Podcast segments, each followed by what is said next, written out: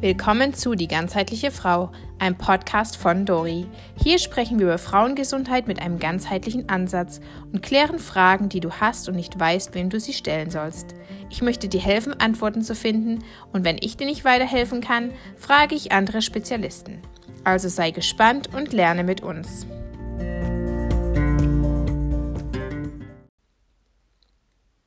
So, willkommen zur zweiten Episode und heute geht es um postnatale Erschöpfung und darum, wie man seinen Körper wieder auffüllen kann, nachdem man eine Schwangerschaft und eine Geburt durchgemacht hat.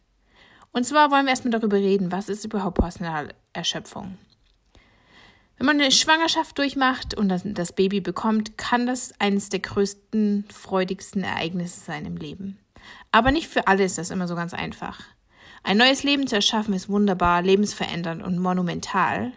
Und wenn man das Baby zum ersten Mal sieht, kann das überwältigend sein. Aber auch nicht für alle Mütter ist es so. Manche Frauen hatten einen schweren Weg bis zur Geburt. Vielleicht war die Schwangerschaft kompliziert und man hat sich viele Sorgen gemacht. Vielleicht war die Geburt traumatisch. Und vielleicht dauert es auch einfach eine Weile, wenn man das Baby zum ersten Mal hält, bis man wirklich sich verbunden fühlt. Es ist nicht immer so dieses, Hollywood-Feeling oder dieser Hollywood-Moment, wenn man das Baby zum ersten Mal sieht und Freudentränen kommen. Und es ist wirklich nicht für alle Frauen so. Für manche Frauen braucht es einfach eine Weile, das neue Baby kennenzulernen und ja, sich verbunden zu fühlen. Es ist einfach genauso wie wenn man eine fremde Person kennenlernt. Und manchmal geht es schneller und manchmal braucht es einfach ein bisschen. Es hat aber gar nichts damit zu tun, ob du eine gute Mama bist oder eine schlechte Mama. Also, wie schon gesagt, manchmal ist es einfach ein bisschen schwierig und manchmal dauert es einfach ein bisschen länger. Und dann hängt es auch noch ganz viel damit zusammen, wie geht es unserem Körper. Wenn man natürlich Mama wird, vor allem bei, dem, bei der ersten Schwangerschaft oder zum ersten Mal, ist das eine krasse Lebensveränderung, die auch einen perfekten Sturm erzeugen kann. Das heißt, die Psyche der Frau kann ganz schön destabilisiert werden. Und wie du dir sicher denken kannst, erfordert der physische Akt, ein Baby in deinem Körper zu versorgen, eine enorme Menge an Ressourcen. Dein Körper braucht so viel, um dem Baby alles zu geben, was es braucht, um die Geburt zu überstehen, und das geht oft auf deine Kosten. Das liegt an der unglaublichen Fähigkeit der Plazenta, durch verblüffend komplexe Mechanismen an das zu kommen, was sie braucht, und zwar von der Mutter. Und wenn dann in der Zeit, äh, wenn es dann an der Zeit ist, dass das Baby geboren wird, fordert ja auch der physische Akt der Geburt sein Tribut. Deswegen heißt es ja auch Wehen. Und außerdem erlebst du nach der Entbindung oder schon mit Beginn der Entbindung einen gewaltigen Umschwung deiner Hormonlevel. Und das kann dazu führen, dass man sich müde und gereizt fühlt, vielleicht auch leicht depressiv. Dieser Zustand, also der sogenannte Baby Blues, sollte aber nicht länger als zwei Wochen anhalten. Sonst sollte man sich echt frühzeitig professionelle Hilfe suchen und nicht im Stillen alleine darunter leiden. In diesem Fall wird es auch Sinn machen, ähm, die DHEA und Progesteronspiegel zu testen. Und zwar an einem schwachen Tag, wenn man sich nicht so gut fühlt. Und sollte Antriebsschwäche ein Dauerthema sein, dann ist es auch sehr sinnvoll, einen Schilddrüsentest zu machen. Diese Tests bekommst du leider nicht bei deinem Gynäkologen. Außer die haben Zusatzausbildung für bioidentische Hormontherapie. Aber man kann diese Tests bei Homöopathen oder Integrativmedizinern machen. Und es gibt die tolle Stelle in Deutschland, die Hormonselbsthilfe, wo man sich auch Hormontests nach Hause bestellen kann und die dann einschicken kann und dann auch eine medizinische Beratung bekommt. Und die haben dann auch eine ganze Liste von Therapeuten, wo man gucken kann, wer in der Nähe ist, um einem da wirklich weiterzuhelfen. Man muss nur beachten, dass zum Beispiel Homöopathen keine bioidentischen Hormone verschreiben dürfen, sondern da muss man dann wirklich zu einem Arzt gehen, der auch ja, Dinge verschreiben darf. Und es gibt auch nur, glaube ich, drei Apotheken in Deutschland, die diese Cremes anrühren. Also da muss man ein bisschen aufpassen. Genauso ist es, dass Stillen ja eigentlich was Wunderbares ist, aber es ist natürlich auch sehr anstrengend, weil auch wieder hier wird dem Körper der Mutter die Nährstoffe entzogen, die das Kind braucht. Dazu kommt natürlich dann der ständige Schlafmangel und auch die ja generelle vorgegebene Erwartung der Selbstversorgung die man so von der Gesellschaft eingetrichtert bekommt. Man denkt oder man hat das Gefühl, man muss alles können und mein Baby darf nie weinen. Und dann hat man endlose und sich wiederholende Aufgaben und einen Körper, der sich einfach ganz anders anfühlt als vorher. Oft dazu kommt dann noch, dass man die eigene Diät, also die eigene Ernährung einfach in den Hintergrund stellt und eher hektisch ist und natürlich die Lebensrichtung sich komplett verändert, vor allem wenn es das erste Kind ist. Aber auch mit dem zweiten und dritten muss man sich wieder anpassen oder vierten, je nachdem wie viel man Kinder hat, man verändert sich immer weiter ein bisschen. Was ist denn jetzt diese postnatale Erschöpfung? Also, es ist eine Konstellation von Symptomen, die alle Bereiche des Lebens einer Mutter nach der Geburt betreffen. Das heißt, es gibt da nicht nur ein, eine, einen Blickwinkel, den wir betrachten müssen, sondern mehrere. Diese Symptome entstehen durch physiologische Probleme, hormonelle Veränderungen und die Unterbrechung des zirkadien Tag-Nacht-Rhythmus. Das heißt, man schläft ja ganz anders, man wird ständig unterbrochen bei seinem Schlaf. Und das wird dann noch überlagert von psychologischen, mentalen und emotionalen Komponenten. Wenn man sich jetzt deinen Körper vorstellt als einen mit Wasser gefüllten Plastikbeutel. Je mehr Wasser in der Tüte ist, desto besser fühlst du dich und desto besser bist du in der Lage, die Situation zu bewältigen.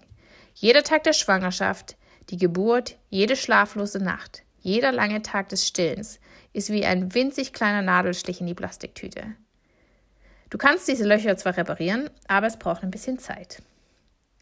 Wenn jetzt nur wenige Nadelstiche vorhanden sind, entweicht natürlich auch nur sehr wenig Wasser aus dem Beutel. Problematisch wird es aber dann erst, wenn die Löcher schneller entstehen, als du sie reparieren kannst. Und so geht es dem Körper auch nach der Geburt. Wenn es zu viele Stressoren gibt und nicht genug Zeit, um dich zu erholen, dann werden deine Spiegel erschöpft. Und je nach Schwere der Erschöpfung kann die postnatale Periode noch Jahre nach der Geburt des Babys andauern. Du kannst mit einer Tüte zurückbleiben, die so voller Löcher ist, dass es sehr, sehr lange dauert, sie zu reparieren oder wieder aufzufüllen. Und im schlimmsten Fall kann das Erschöpfungsmuster noch Jahrzehnte später auftreten. Aber keines dieser Leiden sollte so lange andauern.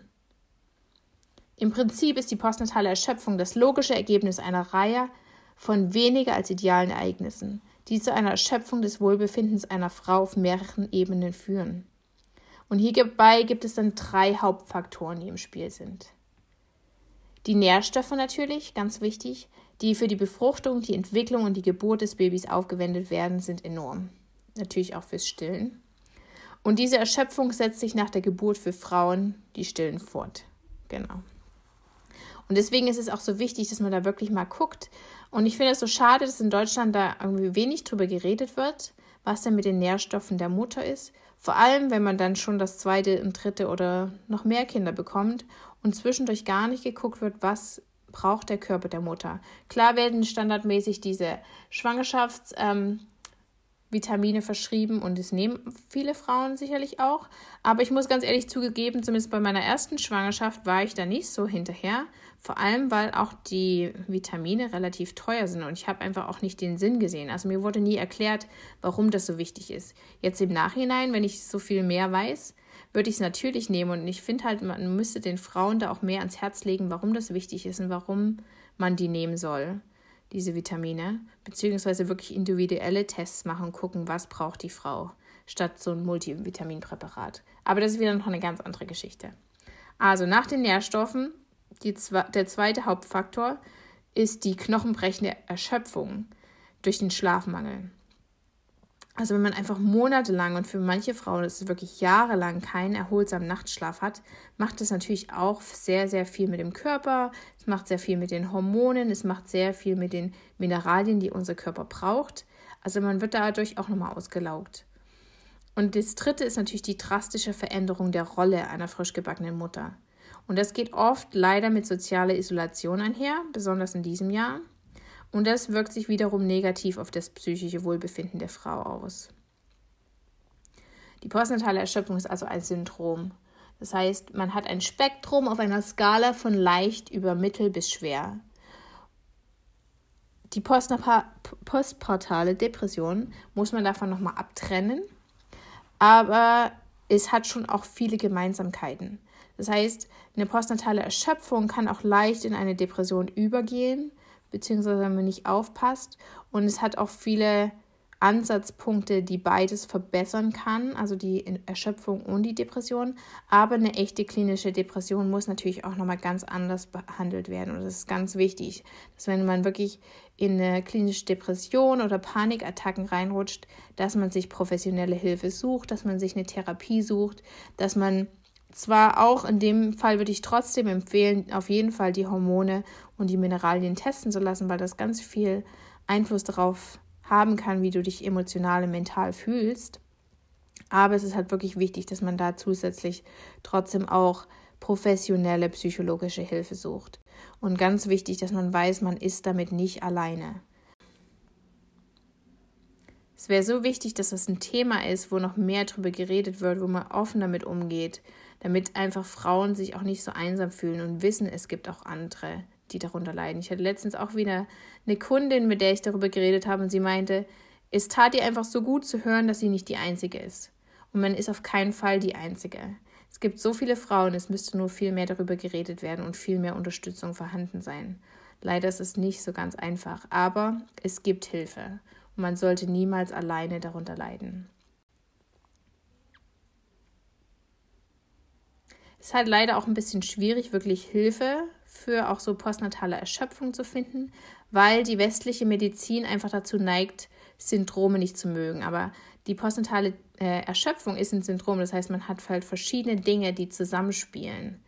Und das ist ein bisschen schwierig, weil die westliche Medizin hat so ein lineares Denkmodell, um die Behandlung zu vereinfachen. Man sagt halt, Grund A hat ähm, zur Folge Symptom B, aber es ist halt bei der, äh, bei der ja, postnatalen Erschöpfung nicht einfach so. Es sind halt so viele Dinge, die zusammenspielen, die man beachten muss und das ist ein bisschen schwierig. Das heißt, die postnatale Erschöpfung beinhaltet ja auch die Mineral-, Vitamin- und Nährstoffinsuffizienzen, während bei einem Krankheitsprozess man sich mit typischerweise mit einem Mangel beschäftigt.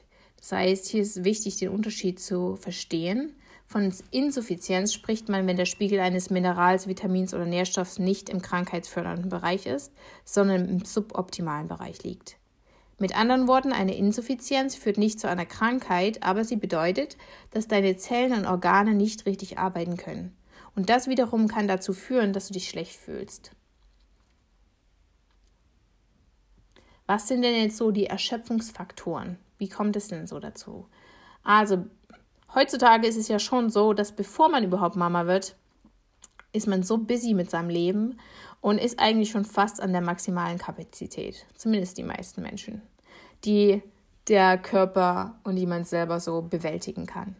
Wenn jetzt noch die Empfängnis und Schwangerschaft dazu kommt, erfordert das natürlich enorme körperliche Ressourcen. Und dann belastet die Geburt des Babys, egal ob per Kaiserschnitt oder vaginal, nochmal die körperlichen Ressourcen zusätzlich. Und das ist nur der erste Tag der, des Mutterseins. Dann ist natürlich ein Baby zu stillen auch nochmal etwas, was sehr viele wertvolle Ressourcen der Mutter fordert. Natürlich ist Stillen toll, aber man muss natürlich auch dran denken, dass das, dass das alles Nährstoffe sind, die von der Mama abgezapft werden. Und dann kommt noch der Schlafmangel hinzu. Und dann ist es eigentlich kein Wunder, dass sich Mutter, Mütter oft überfordert, überarbeitet, überreizt oder überflüssig fühlen können. Und in unserer Gesellschaft heutzutage sind die Zeit- und Ressourcenanforderungen an die Mütter höher als je zuvor. Und leider ist es ja auch nicht mehr so, dass man so sein Dorf um sich hat, die einem helfen, wenn man neu Mama wird oder weitere Geschwister in die Familie bringt, und man hat leider nicht mehr die, die ja, Familie und Gemeinde, die einfach unterstützend da sind. Die Biologie einer frisch gebackenen Mutter ist nicht dafür ausgelegt und man sollte nicht erwarten, dass sie mit einem solchen Maß an ständigen Anforderungen zurechtkommen muss. Frauen mit postnataler Erschöpfung sind keine Mütter, die versagt haben, auf gar keinen Fall, oder auch nicht, die sich nicht genug angestrengt haben. Es sind einfach Mütter, die körperlich und emotional ausgelaugt, erschöpft und gestresst sind. Sie sind am Ende ihrer Kräfte und es ist keine Erleichterung in Sicht. Also, lass uns mal einen genaueren Blick auf die vier Hauptfaktoren werfen, die eine postnatale Erschöpfung verursachen. Ganz vorne stehen natürlich die Stressfaktoren. Das ist auch so ein Modebegriff, aber trotzdem, als moderne Mutter, egal ob man Ehefrau ist, Partnerin oder Single, man weiß ziemlich viel über Stress oder man hat ihn schon gespürt. Man hat wahrscheinlich schon Jahre damit verbracht, zu arbeiten oder eine Karriere aufzubauen. Aber selbst wenn man die Unterstützung eines Partners hat, muss man, ja immer noch einkaufen, kochen, putzen, den Haushalt machen, vielleicht noch anderen Kindern hinterherjagen oder einen neuen Auspuff für das Auto besorgen. Das heißt, das Leben bleibt nicht stehen, wenn man das Baby hat, sondern es läuft immer weiter. Und irgendwie hat man auch den Eindruck, man muss genauso weitermachen, weil alle anderen um einen drumherum nehmen ja auch keine große Auszeit, nachdem sie das Kind bekommen haben. Oder selbst nach einem Kaiserschnitt. Auch eine Freundin von mir hat auch gesagt, sie fühlt sich so faul zwei Wochen nach dem Kaiserschnitt. Und das ist leider so ein Denkbild, das ich schön fände, es wird ja so ein bisschen verschwinden, dass man wirklich mehr wieder drauf, drauf acht gibt, dass diese, zumindest diese sechs Wochen nach der Geburt einfach eine Zeit sind, wo man wirklich, wirklich runterfährt. Aber das ist halt leider nicht so einfach. Und es muss erfordert ein Umdenken in, unserer Gesellschaft und auch ein Umdenken, wie man darüber redet, wie man sich gegenseitig von der Zeit erzählt und sagt, hey, es ist so wichtig, dass man sich die Zeit nimmt, dass man sich Zeit nimmt, um gut zu essen, dass man sich Zeit nimmt, um zu schlafen, wenn das Baby neu ist, ähm, dass man sich wirklich ausruht, dass man seinem Körper so viel ja, Chancen gibt, sich tatsächlich wieder zu erholen oder wenn wir zu dem Bild zurückkommen mit den Löchern in der Plastiktüte, dass man Zeit hat, die Löcher zu flicken, damit es nicht irgendwann alles ausgelaufen ist und, und die Tüte einfach nur leer da hängt. Mutterschaft ist eine ganz schön schmutzige Angelegenheit. Also mal ganz ehrlich. Man hat endlos schmutzige Windeln zu wechseln. Man wird ständig vom Baby angespuckt und muss sie aus seinem Lieblingskleidung wieder rauswaschen. Ähm, ja, wenn man da nicht gestresst ist, dann weiß ich auch nicht. Also es ist einfach oft ja auch so, dass viele, viele neue Mamas sagen, sie fühlen sich so nicht gesehen. Weil man macht zwar den ganzen Tag was und selbst wenn man sich zwischendurch ausruht, ist auch so wichtig. Und das ist auch, ja, dass man nicht denkt, ausruhen ist nichts tun, sondern ausruhen ist in dem Moment einfach wirklich lebensnotwendig oder ja, gesundheitsnotwendig. Und ja, zu diesem emotionalen, innerlichen Druck kommt ja auch noch dazu, dass man dann seit Monaten nicht richtig geschlafen hat. Ähm, hinzu kommen st körperliche Stressfaktoren, dass ja, dein Körper wurde durch die Schwangerschaft und Geburt und die Anforderungen des Stillens und den Schlafentzug einfach wirklich gefordert. Und jetzt musst du auch noch die ganze Zeit einen anderen Menschen betreuen und bist permanent dafür verantwortlich. Das ist einfach ganz schön viel. Aus medizinischer Sicht liegt der Fokus bei der Wochenbettbetreuung fast immer auf den Bedürfnissen des Babys, nicht auf denen der Mutter. Es sei denn, die Mutter zeigt wirklich Anzeichen einer schweren postpartalen Depression, aber selbst dann habe ich das Gefühl, es ist relativ schwierig, wirklich Hilfe zu bekommen. Man sieht halt auch in medizinischen Zentren und in Elterngruppen, in Kinderbetreuungseinrichtungen, bei Freunden und Familien von Freunden und in unserer allgemeinen Gesellschaft, dass die Mutter eigentlich nicht so eine große Rolle spielt.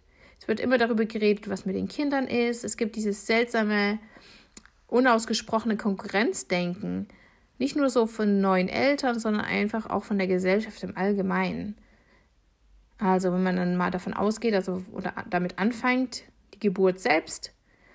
Nach der Tortur der Geburt wird eine Nachricht in die Welt hinausgeschickt, die die Ankunft des Babys verkündet und die Länge der Wehen und die verwendeten Medikamente oder auch nicht und das Gewicht und Geschlecht des Babys vielleicht.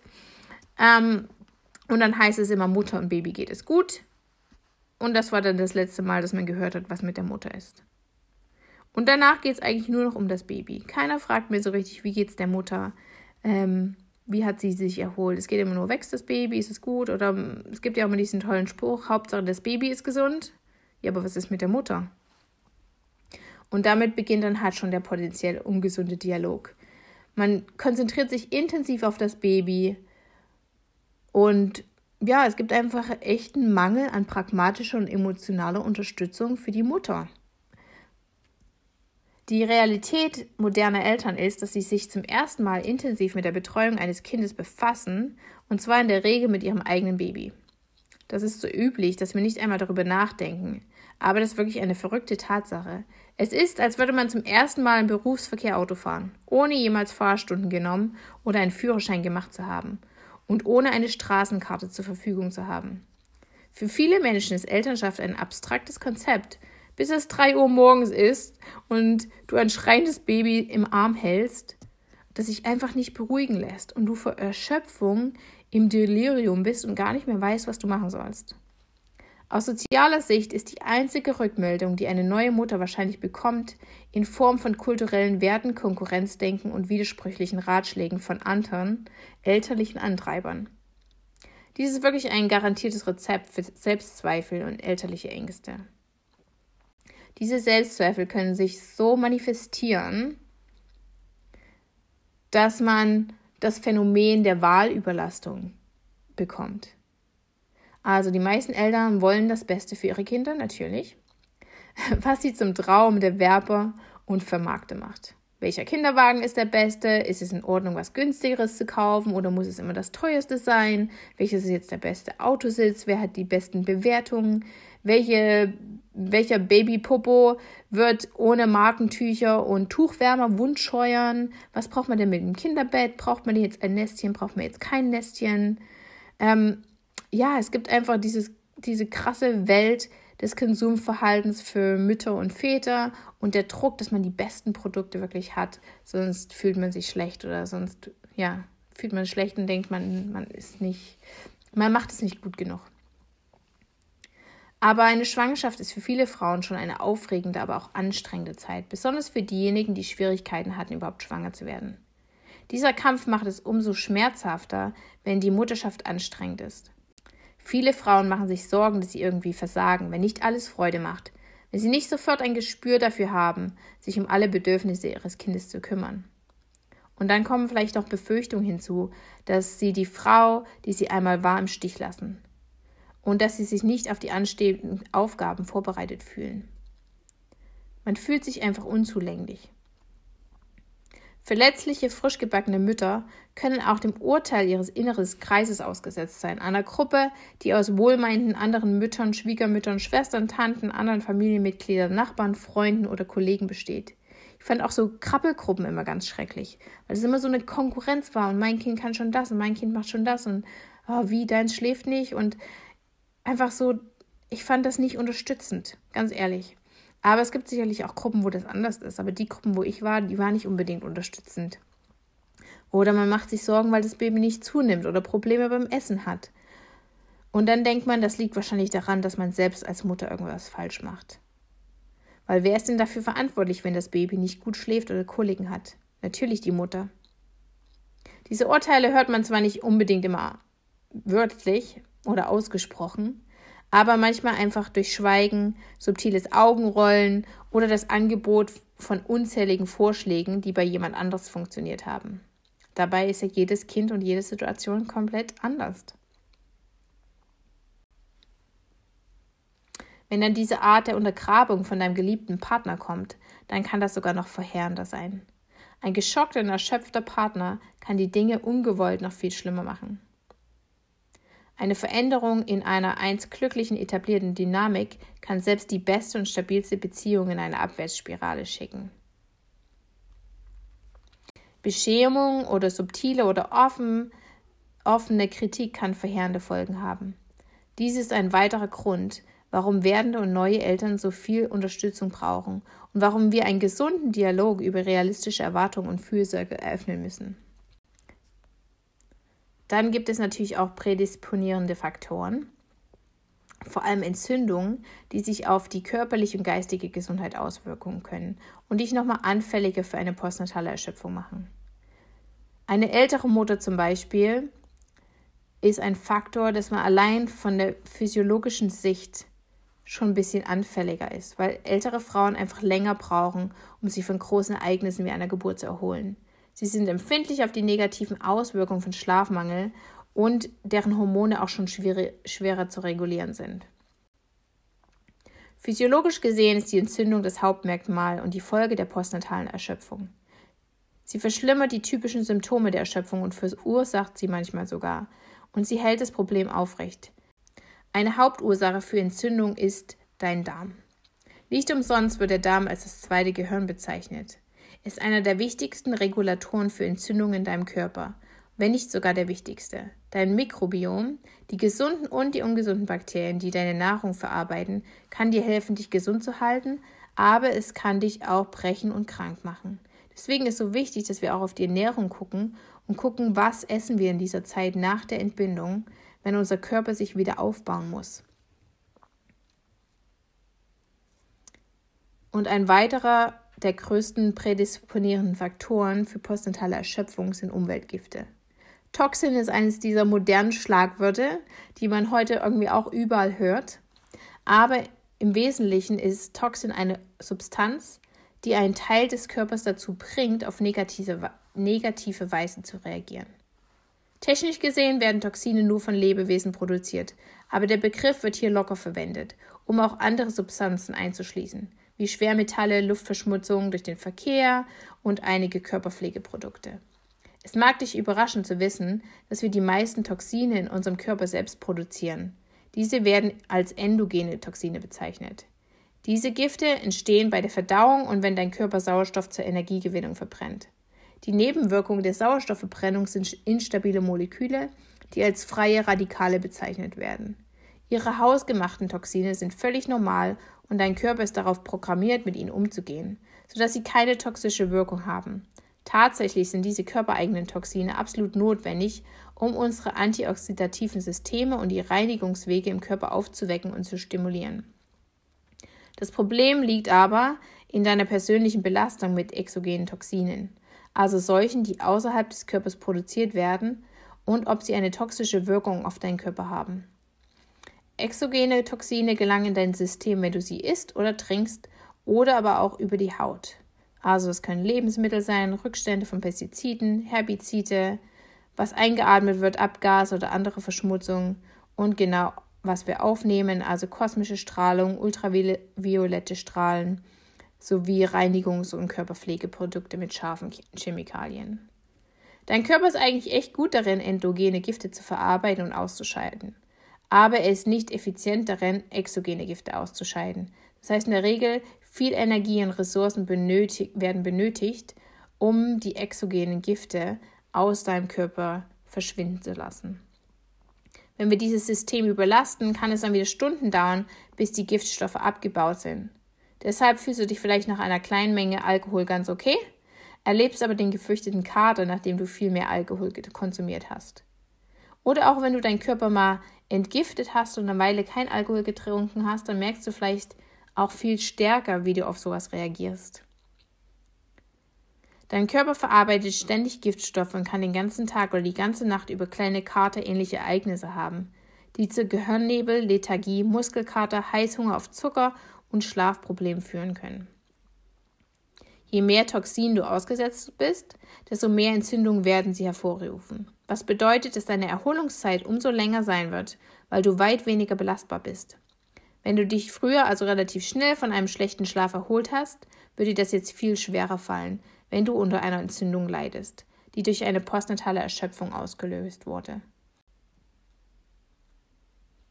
Ein sich zu entwickelnder Fötus neigt dazu, sehr empfindlich auf Giftstoffe zu reagieren. Aus diesem Grund hat dir dein Gynäkologe wahrscheinlich Einschränkungen empfohlen. Die kennt ja jeder. Was man so weglassen soll. Natürlich steht auf der Liste Zigaretten, Alkohol, Rohkäse, quecksilberhaltige Fische und extreme Hitze. Oft erfahren werdende Mütter mit großer Sorge und Entsetzen, wenn sich diese Giftstoffe auf ihr Baby auswirken können. So viele Mütter reden von ihren tiefen Schuldgefühlen.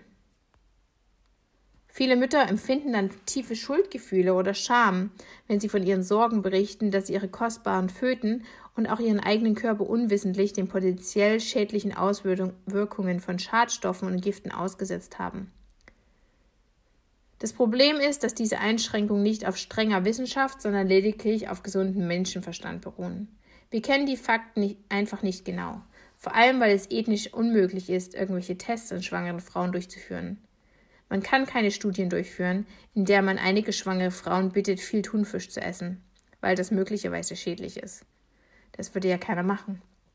Frauen fangen dann aber leider an, ihre eigene Intuition, ihre Lebensmittelauswahl, ihre Gewohnheiten, gute und schlechte und sogar die Qualität der Informationen, die aus den verschiedensten Quellen erhalten, in Frage zu stellen. Manche sind hervorragend, andere gefälscht und schädlich. Vor allem heutzutage mit dem Internet und Social Media kriegt man so viele Meinungen und irgendwie ist immer alles falsch.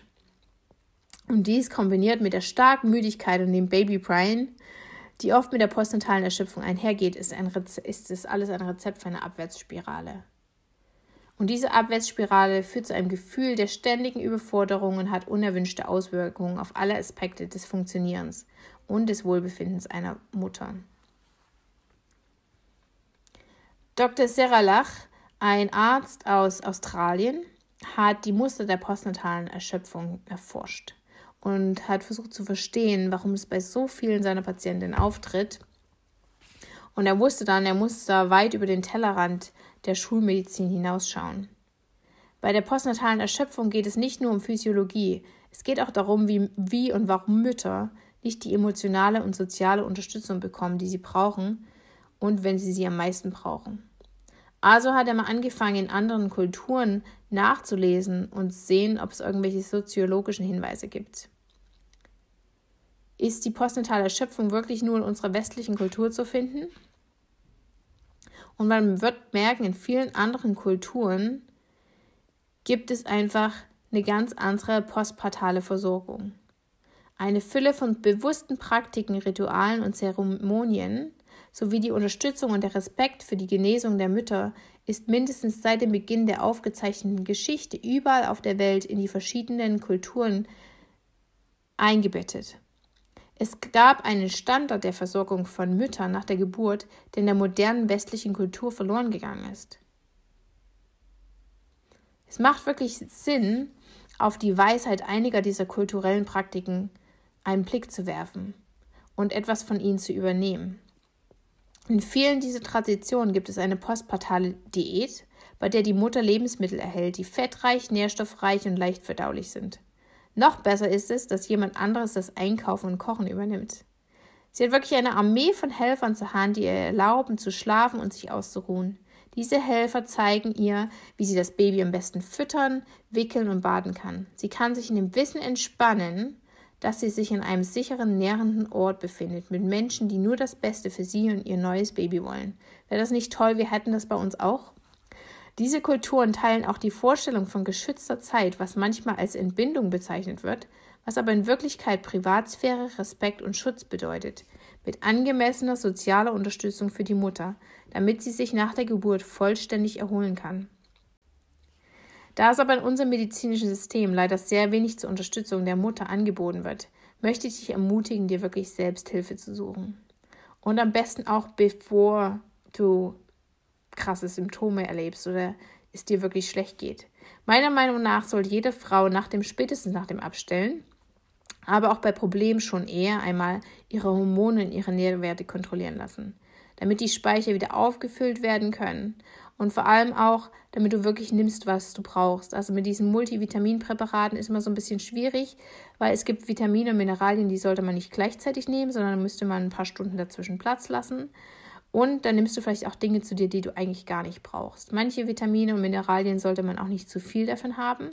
Deswegen bin ich nicht so ein Fan von diesen ja, Mixpräparaten, sondern da denke ich, ist es wirklich, macht es wirklich Sinn, auch das Geld auszugeben, um sich da individuell beraten zu lassen. Hier in Deutschland kann man sich da bei der Hormonselbsthilfe zumindest mal die Hormone testen lassen. Und da gibt es auch eine Therapeutenliste, wo man jemanden in seiner Nähe finden kann.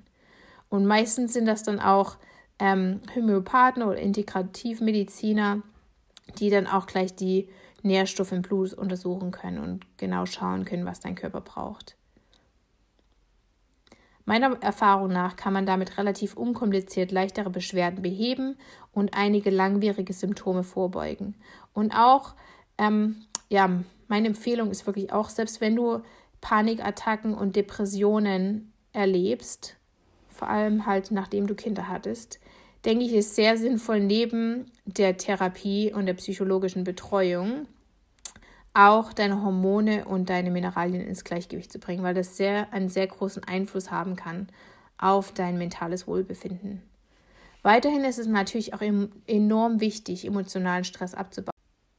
Auch wenn es in deinem Umfeld vielleicht nicht möglich ist, dass du mehr Hilfe hast von, von Familie oder Freunden bei der eigentlichen Versorgung deines Kindes, dann schau, ob es nicht möglich ist, wenigstens regelmäßig einen Babysitter zu bezahlen, damit du einfach mal Zeit hast für dich oder mit deinem Partner oder auch einfach zum Schlafen. Dass man wirklich einfach mal sagt, ich mache jetzt mal einen halben Tag nichts und schlafe. Man kann auch mal abpumpen und das Baby kann auch mal zwischendurch mit der Flasche gefüttert werden, wenn man sonst stillt. Es gibt wirklich die Möglichkeit, wirklich sich selbst mal Zeit für sich selbst zu nehmen. Und wenn eine Geburt dir vielleicht emotional noch zu schaffen macht, wenn es einfach Dinge gibt, wo du das Gefühl hast, die musst du verarbeiten, damit kommst du alleine nicht klar, dann ist es auch hilfreich, eine Gesprächstherapie zu machen. Manchmal gibt es Hebammen oder Seelsorger, die da Gespräche anbieten oder auch die Diakonie und ähnliche Anlaufstellen haben ähm, Personen für, für Counseling und Seelsorge. Das Wichtigste ist halt zu verstehen, wie auch immer du dich fühlst, ist es okay und du darfst darüber reden.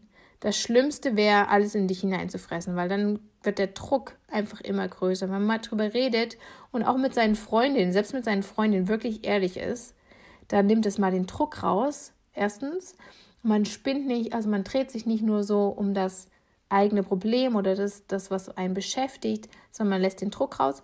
Und auch die Ehrlichkeit zeigt einfach auch den Freunden und den Menschen um dich drumherum, dass es okay ist, dass es nicht alles perfekt sein muss, so wie einem das immer vorgegaukelt wird, sondern dass man auch, ja, dass man auch Probleme haben kann und dass sich die Probleme auch, aber auch lösen lassen.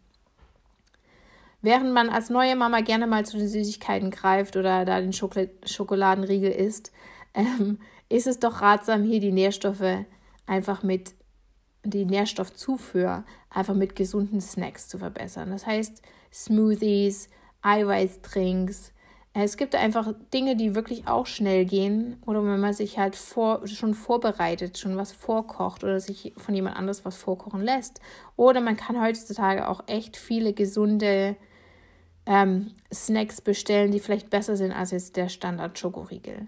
Und dann muss man natürlich auch gucken, dass man genügend Eiweiß zu sich nimmt, wenig künstlichen Zucker und nicht so viel Kaffee, um einfach die Entzündungsprozesse im Körper nicht noch zu verstärken, sondern damit der Körper wirklich Zeit hat, sich zu erholen.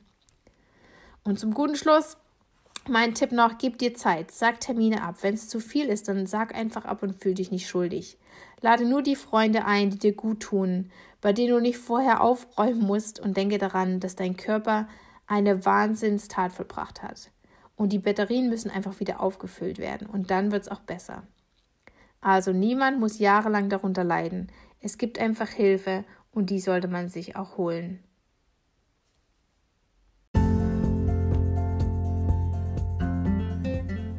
Schön, dass du heute dabei warst. Ich hoffe, es konnte dir ein bisschen weiterhelfen. Wenn es dir gut gefallen hat, dann folge doch unserem Kanal und wenn du Fragen hast, dann schick sie uns, damit wir sie für dich beantworten können. Bis bald, eure Dori.